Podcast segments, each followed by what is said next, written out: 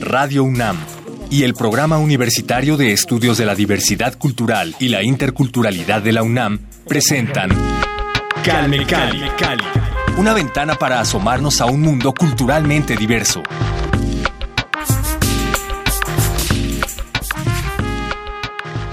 Bienvenidos a Calme Cali, yo soy Vania Nuche y me da mucho gusto que nos acompañen en esta nueva emisión de Calme Cali para presentarles a una cantante, a una personalidad que está con nosotros y que quedamos de platicar con ella desde el pasado 5 de septiembre. Ella es María Saharaí Horta Tejeda, mejor conocida como Sahash. Ustedes si nos escucharon y estuvieron en la celebración del Festival de Hip Hop en lenguas indígenas el pasado 5 de septiembre, ya la conocen. Ella es ¿cómo estás? Bienvenida. Hola amigos, ¿cómo están? Pues un placer estar aquí contigo, Vania. Y sí, después de esa experiencia del 5 de septiembre, también eh, tener un foro tan grande en un lugar donde efectivamente decir ciudad universitaria es estar en una ciudad que era confuso para mí llegar a las instalaciones qué está ocurriendo, ¿no? Pero ya al momento de estar, pues muy grato, ¿no? El recibimiento de, de quienes organizaron, ¿no? Eh, agradecida con el PUIC, con CIESAS, ¿no? Con el INALI, contigo, ¿no? Y con cada una de las personas que estuvieron acompañándome. Bueno, podría nombrar a todos, ¿no? Entonces, pues muy agradecidas por la, por la atención con la maestra Mirella, también por el programa que nos hicieron favor de cubrir y de María Reina, ¿no? Tuve la oportunidad de conocerla. Pero bueno, fuera de ese, de ese rollo, creo que la ganancia es exacerbada ¿no? No solamente hablar del Día Internacional de los Pueblos Indígenas que se celebró el 5 de septiembre, sino más bien reconocer que tenemos una raíz y que hay personas que también están haciendo cosas diferente diferentes para llegar a otros espacios es magnífico, ¿no? Sí, sí. El Día eh, Internacional de la Mujer Indígena, ¿no? El 5 de septiembre. Pues sí, fue una gran celebración y eh, pues aprovechamos en aquella ocasión para comprometer a Sahashi que viniera con nosotros aquí en Calmecali para platicar más a gusto sobre su trabajo, sobre su música y pues vámonos para allá. Eh, originaria de Jocotitlán, municipio del Estado de México. Efectivamente, ¿no? Pues bueno, yo vengo de un lugar que se llama Jocotitlán.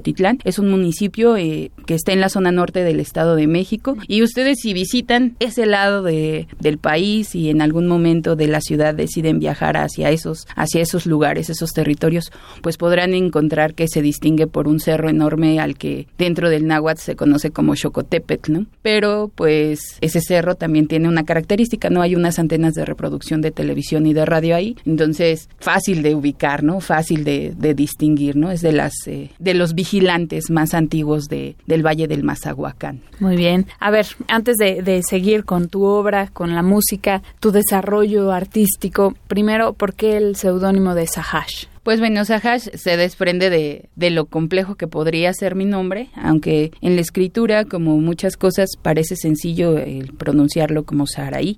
Eh, ya al momento de entrar a, a, la Universidad Intercultural, en mis primeros años, quien en ese momento era directora y maestra, me decía, es Saharaí, ¿no? Y yo decía, ok, ¿no? Entonces, Saharaí, ¿no? Y de repente, no, mejor va a ser Sahara. Ah, Sahara. No, mejor Saha. No, mejor Sah.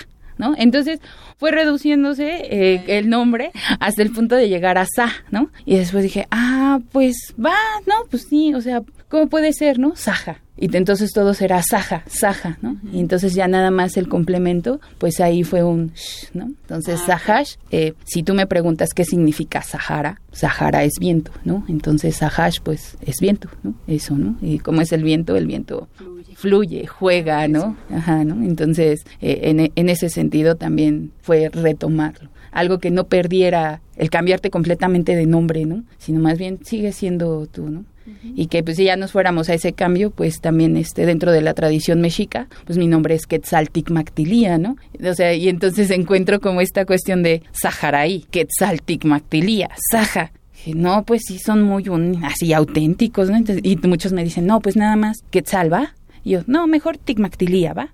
Mejor tic, ¿no? Entonces, así como dije, no, bueno, ahí hay una cuestión con los nombres en la reducción, ¿no? En hacerlos más simples, pero pues también llevan una esencia muy importante. Claro, pero está buenísimo Sahash, está es pegajoso y se, se queda, ¿no? Ahí se, se recuerda. Pero sobre todo se recuerda por la labor que haces por tu música y vamos, ahora sí vamos a adentrarnos en esta profesionalización que has tenido en, en el rubro musical desde los ocho años. O sea, tú empezaste muy pequeña a cantar. ¿Quién te llevó hacia la música? ¿Alguno de tus padres o simplemente mm, nació el interés en ti? Pues mira, como tal, desde pequeña, más bien es como estas intervenciones institucionales y, de colegio, ¿no? el, coro de la escuela, el ah, concurso de himno, ah, ¿no? Y que de verdad muy agradecida, ¿no? Porque fuera de eso, o sea, no tuve una, una formación propiamente dentro del área de la bella arte, de, de la música, ¿no? Entonces, eh, se quedó en, en esa experiencia de niña y después eh, pues el hecho de escribir de, de repente así yo me encontraba sola con mis abuelos y se iba a la luz en el pueblo y mi abuela prendía una vela y yo le decía ah les voy a cantar no y entonces empezaba yo a crear mis canciones no con ellos no y pues desde ahí no y hasta después ya en algún momento que alguna persona me escuchó y dijo oye cantas bien chido no y yo así de pues no lo creo, ¿no? Entonces pues yo la verdad es que no me la creía, ¿no? Y eso ya ocurrió des mucho tiempo después, ¿no? Ya que era mayor. Y yo dije, pues, ¿crees? Sí, oye, ¿y si hacemos un proyecto de, de música reggae? O si te, te, metes esta onda del reggae. Yo dije, ¿ay, en serio? dije, ¿cómo crees? No, qué pena. Ah, ¿no? Va, sí, pues va, ¿no? Y entonces probamos, ¿no? Probé con una banda en aquel este primer momento y sí, en efecto, ¿no? O sea, sí era así como que pues yo me sentía bien, ¿no? O sea, me confundía y me causaba problema porque me decía, "No, es que acá este tal nota" y yo así de, "Ah, desde qué onda?" Y ya después, pues ya le fui agarrando la dinámica al ejercicio y dije, ah, ya, ya, ya, ¿no? Y después de eso, otra persona me dijo, no, oye, si hacemos algo de sound system, ¿no? Y el sound system solamente es, pues, coloca el DJ eh, una base y tú sobre esa base interactúas, ¿no? Te guías por la base musical. Te guías por la base musical. Puede ser en freestyle, puede ser este nada más complemento quizá de alguna de alguna canción, ¿no? Yo dije, "Va", dije, "Pues está chido, ¿no? Pues va, vamos a darle, ¿no?" Y entonces suena bien. Ajá, suena bien, ¿no? Y, él me decía, "No, no, no estás cayendo en tiempo." Y yo así de, "No, entonces mejor ya no." No, ¿cómo de que no? Es porque ya tenemos mañana una presentación." Y yo así, "¿Cómo que una presentación? Espérate, ¿no?" Y entonces fue mi primera presentación fuera eh, de estar con el grupo, que era pues todos vamos a estar ahí, ¿no? Entonces fue mi primera presentación sola y así de, ¿cuántas rolas tienes? Y así, no manches, acabamos de escribir dos.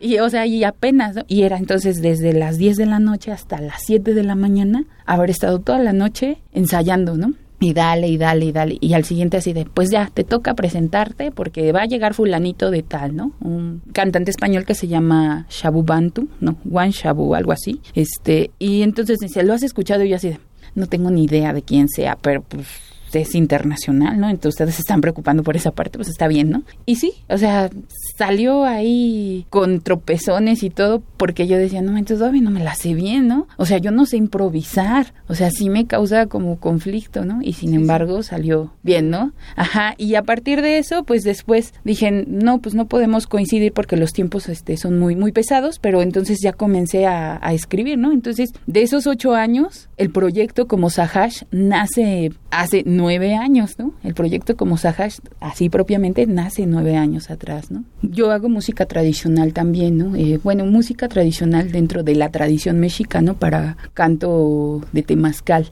¿no? Entonces, digo que ese es también un, riesgo bien fuerte porque entonces, pues tú no llevas tantos años, ¿no? Eres abuela, ¿no? Pero eso no es, me, me vale.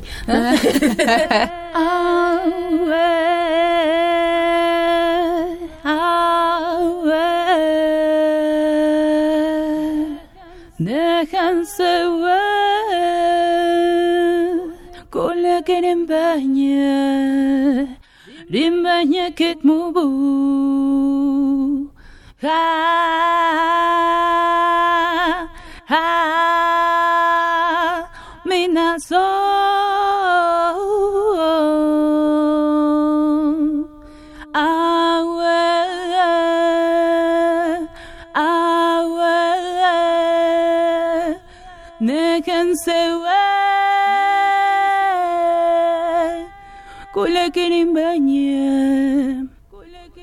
Rimbanya kik mubu Ha Ha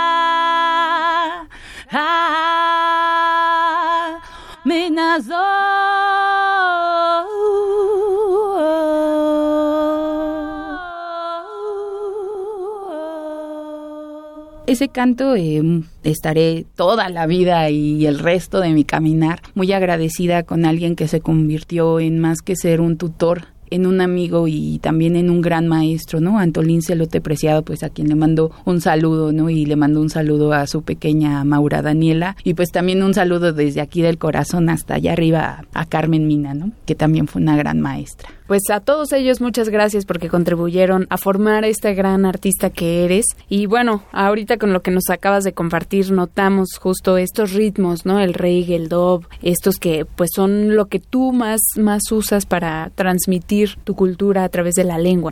Pero ahora cuéntanos por qué estos géneros en específico, por qué elegiste esta música. Es bien curioso porque, bueno, de entrada, en algún momento otra, otras personas que también se dedican al hip hop me dicen, oye, este, préstame tu celular para escucharte. Y ya se no, no traigo precisamente hip hop, ¿no? O sea, no traigo reggae. O sea, escucho otros géneros, ¿no? Y escucho a otras personas. ¿Pero por qué? Y entonces, ¿cómo es que haces esto? No es que no me guste, sí me gusta, ¿no? Y, pero yo lo tengo como en un almacén que es muy especial para mí, ¿no? Y más bien es la facilidad de poder generar, ¿no? Crear, ¿no? Entonces te digo, no tengo una formación propiamente institucional, ¿no? Pero sí tengo una, una formación eh, que nace de esta cuestión de la praxis, ¿no? Del sentir, del hacer. Entonces cada vez que yo escucho un sonido es así de, ah, esto lo puedo combinar con esto, ¿no? Ah, me gustan las repeticiones porque con la tonalidad que tengo de voz yo puedo generar un eco, ¿no? Entonces puede crear muy, muy, muy bien un ambiente, ¿no? Envolvente en ciertas cosas. Entonces, el hecho de escuchar reggae, que sí me gusta, sí es de mi agrado como tal, pero también escuchar ahora el dove, que el dove tiene estas repeticiones y estas secuencias, hace caer muy bien a los espacios en los que yo puedo presentarme, ¿no? Que son espacios abiertos, que son espacios, eh, algunos los nombran underground, ¿no? Entonces, pues, el hecho de estos sonidos genera, eh, mi primer, mi primer enfoque fue hacia los jóvenes, ¿no? Hacia personas de mi edad. Entonces contemporáneos. Ah, ajá, entonces pues les gusta el hip hop, les gusta esto, no les llama la atención, aunque también pues veía la otra parte, no a todos les gusta, ¿no? Dije, perfecto, ¿no? Ya está delimitado. Ah, ya me tuve que esforzar tanto en ese sentido, ¿no? Entonces dije, pues tengo que hacerlo, ¿no? Y también eh, contemplando la situación que ocurre en esta parte de, de la del Estado de México, pero que también veo que se reproduce en la República Mexicana, que es a partir de un género que es el hip hop, ¿no? Entonces la mayoría de los jóvenes expresan muchas cuestiones de vida cotidiana a través de, de estos ritmos, ¿no? Que son el bombo y la caja, ¿no? Que son cosas muy marcadas, ¿no? Y que permiten que quizá los chavos no canten precisamente, pero que puedan expresarlo de manera oral, ¿no? Ya sea suave, más golpeado, más agresivo, ¿no? Entonces dije, perfecto, de aquí soy, ¿no? Y ya cuando comienzo a generar como una cuestión más activa, también me percato que quizá no es tanto para las personas adultas, ¿no? Y dije, chin, dije, no, pues en realidad tienes que redirigir tu, tu proyecto, ¿no? No vas a dejar de, de cantar en, en hip hop, en reggae, ¿no? Porque también la melodía de mi voz a veces, yo decía, hip hop todo el tiempo, no, no puedo, ¿no? No, no puedo cantar todo el tiempo y sí, me gusta, no me gusta, no, no puedo, ¿no? mi voz es como muy melodiosa, ¿no? Entonces se me complicaba y decía, no, sí tengo que hacer una mezcla, ¿no? Y esa mezcla tiene que estar pensada ahora en que va a ir dirigida a las personas adultas, ¿no? Porque también, pues ellos creo que, que son una, una cuestión más importante que lo que nombramos actualmente como, ah, nuestra futura generación, ¿no? Los niños. No, más bien en mí en mi percepción, está centrada en los adultos, en los adultos mayores, porque de ahí se descarga toda la información hacia los pequeños, ¿no? Y ahora recién descubrí, este, en Michoacán, eh, me invitaron allá a participar en San Felipe de los Alzati eh, a través de otra, de otra radiodifusora que es XETUMI. Entonces, ya, ya en Comunidad Más Agua, pues yo iba cantando, explicando, y al terminar, un niño me dice, ay, me gustó cómo cantaste, estuve baile y baile, ¿no? Y le entendí a todo. Y yo así de, ¿es en serio? ¡Ah! Yo dije, no, ahora tengo que hacer canciones infantiles. ahora voy con los niños. Ahora voy con los niños otra vez, ¿no? Entonces dije, pues estos ritmos tú los puedes moldear y dirigir, ¿no? E, eso es algo bien, este, bien padre, ¿no? Porque en principio yo decía, es que todos dicen, es que tú no cantas en hip hop, porque también sufrí esta, esta parte, ¿no? De ser la única mujer que se atrevía. No dudo que existan otras chicas que cantan, ¿no? Y qué bueno que lo hacen, ¿no? El problema es que se mantiene a un relegado, ¿no? A canto con un hombre. Y no es que esté mal, ¿no? Pero yo me atreví a cantar sola, sola, a estar, ¿no? A esta crítica de tú no haces hip hop. Así de, oye, ¿por qué a mí no me metiste en el cartel si yo también soy de la zona norte? Es que tú no haces hip hop, o sea, cantas reggae. Así de, pues... Sí, pero bueno, o sea, también, ajá, también hago hip hop, ¿no? No, pero es que pues no te da, o sea, no, no, no veo como que lo hagas, ¿no? Y así de, chale, ¿no? O sea, pues yo no tengo que gritar, no tengo que decir este, ah, malditos puercos, ah, no sé, o sea, no lo tengo que decir, ¿no? Porque pobrecitos puercos, los puercos no tienen la culpa del comportamiento humano, ¿no? Lenguaje altisonante. Entonces, así de, no tengo que decir, eres un tit, ¿no? Y tu ma, tit, o sea, no tengo que utilizarlo, ¿no? Entonces dije, no, bueno, me enfrenté a esa situación y dije, pues va, sí se puede amoldar, ¿no? Sí se puede generar esta facilidad, ¿no? Es una masita que puedes ir dándole la forma que quieras, ¿no? Si quieres hacer una tortilla, si quieres hacer un tlacoyo, ¿no? Si quieres hacer un sope, ¿no? Entonces, así lo veo, ¿no? Sí, sí, es moldeable. Pues justo ahorita que mencionabas esta discriminación que sí pues has visto en la música, ¿no? Y que hemos visto en diferentes rubros contra las mujeres desafortunadamente se le sigue viendo menos, ¿no? Y se le sigue viendo como ajena a ciertos espacios de conocimiento, de expresión artística, ¿no? Por ejemplo, la música o, las ingenierías, ¿no? Digo, por mencionar algunos ejemplos. Pero justo la situación de las mujeres es uno de los temas que tú incluyes en tu música, en tu trabajo, además del medio ambiente, ¿no? El territorio, valoración de la lengua y las costumbres. Pero en particular me interesa que nos hables justo de la temática de las mujeres, porque ahorita en este contexto de feminicidios, de ataque constante a las mujeres. Quiero saber tu opinión y en particular, pues, ¿qué retomas de esta situación para tus letras? Pues mira, como tal, la forma de podernos sentir a gusto como creadoras también es un reflejo de, de nuestras vivencias, ¿no? Llámese bordado, llámese danza, ¿no?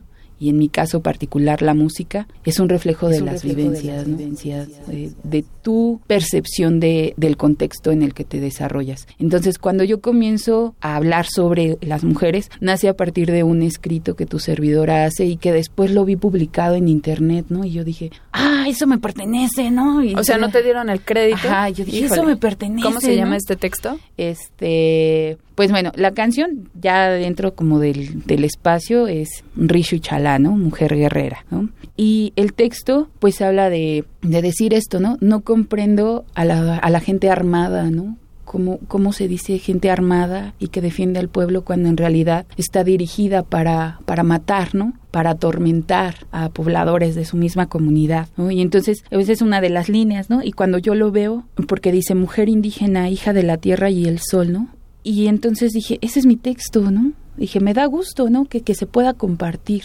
Está bien, qué bueno que se pueda distribuir. Y dije, pues perfecto, ¿no? Dije, no voy a decir que es mío, me lo voy a apropiar de nueva cuenta y lo voy a transformar, ¿no? Y es cierto, ¿no? Eh, esta cuestión de ver a las hermanas, pues desde el movimiento del, del 94, ¿no? Cuando sale a la luz pública el movimiento zapatista, ¿no? Eh, y que la mayoría de la fuerza se centra en las hermanas zapatistas, pues también marca voltear a ver la zona de la que soy, ¿no? En donde se hace una discriminación entre nosotras mismas, de mujer a mujer, ¿no? En el poco reconocimiento de ser mujer artesana, mujer que hace tortillas, ¿no? Mujer que cultiva la tierra, ¿no? Entonces, comienzo a ver toda esa parte y digo, wow, ¿no? O sea, las mujeres que están cercanas a mi comunidad, que son de otras comunidades, que son más aguas, tienen una fuerza enorme, ¿no? Y no necesitan estar al frente en luchas, ¿no? Y después conocer a las hermanas Mazaguas de San Salvador Atenco, ¿no? También el hecho de poder estar ahí, ¿no? Y decir, oye,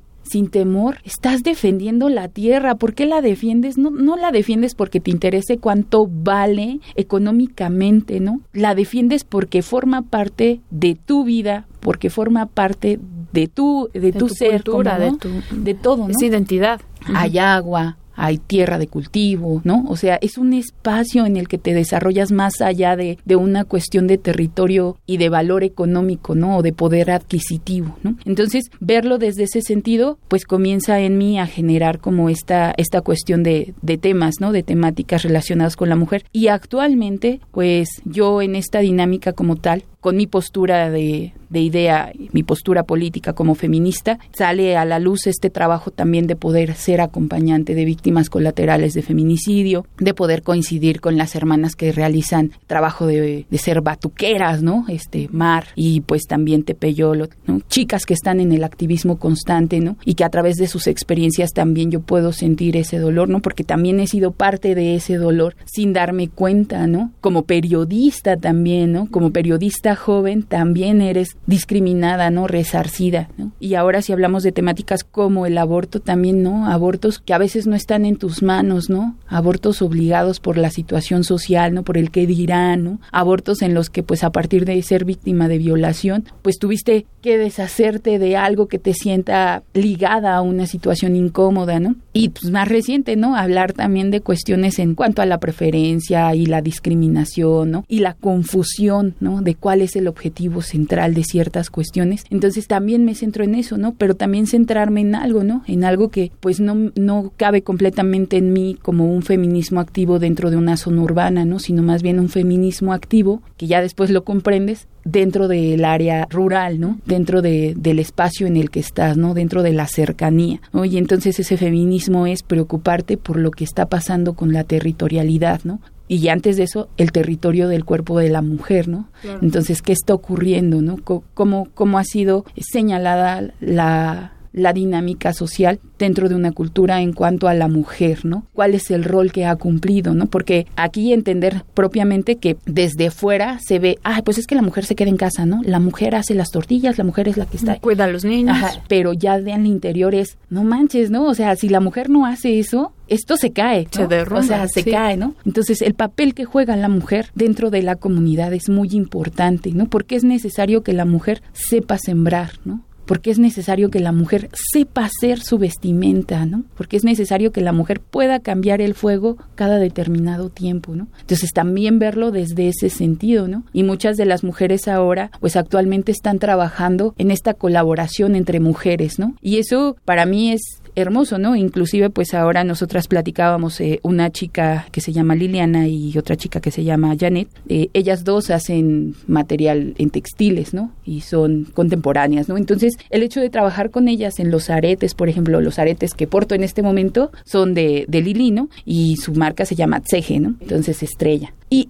eso también implica hablar sobre el trabajo entre nosotras, ¿no? Sobre ese tejido de la tierra, ¿no? El tejido femenino que está en todo, ¿no? En esencia, en forma y en presencia. En en forma y en presencia.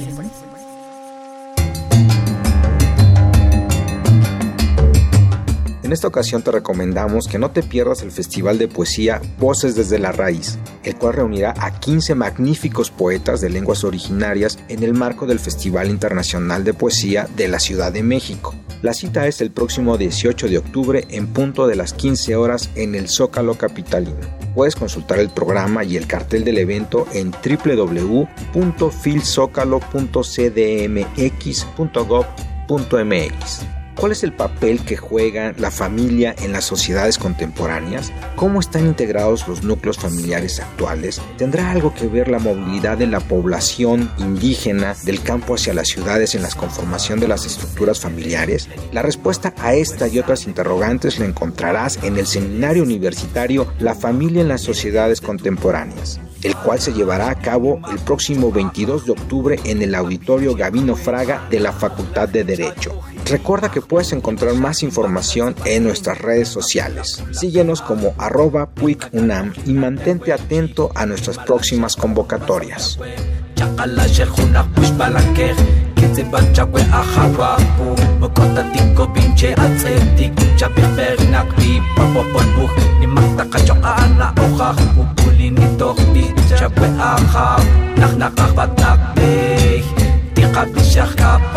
Diyo Ni matakantik kakashakapu Tikrishinachi api ampu Pulinihani maktak tikchagwem Ayom kamabim kang kana Oh ah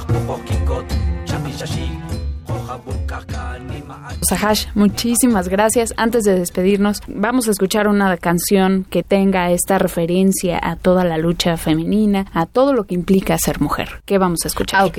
Bueno, pues esta canción este, es Inhala y Respira, una canción que nos recuerda el valioso poder que tenemos como, como esencia femenina. Entonces, pues disfrútenla. Inhala y respira. Inhala y respira. Perfecto. Muchísimas gracias a Hash en Calmecali. Gracias a todos ustedes por escucharnos, al PUIC, por supuesto, por su apoyo. En la operación de este programa, Fidel Toledo. Gracias, por supuesto, al Inali que nos prestó en esta ocasión su cabina para grabar este programa. Oliver Alejandra en la asistencia de producción. Yo soy Vania Nuche. Los espero la siguiente semana y nos despedimos con esto que se llama Inhala, y respira. Y respira.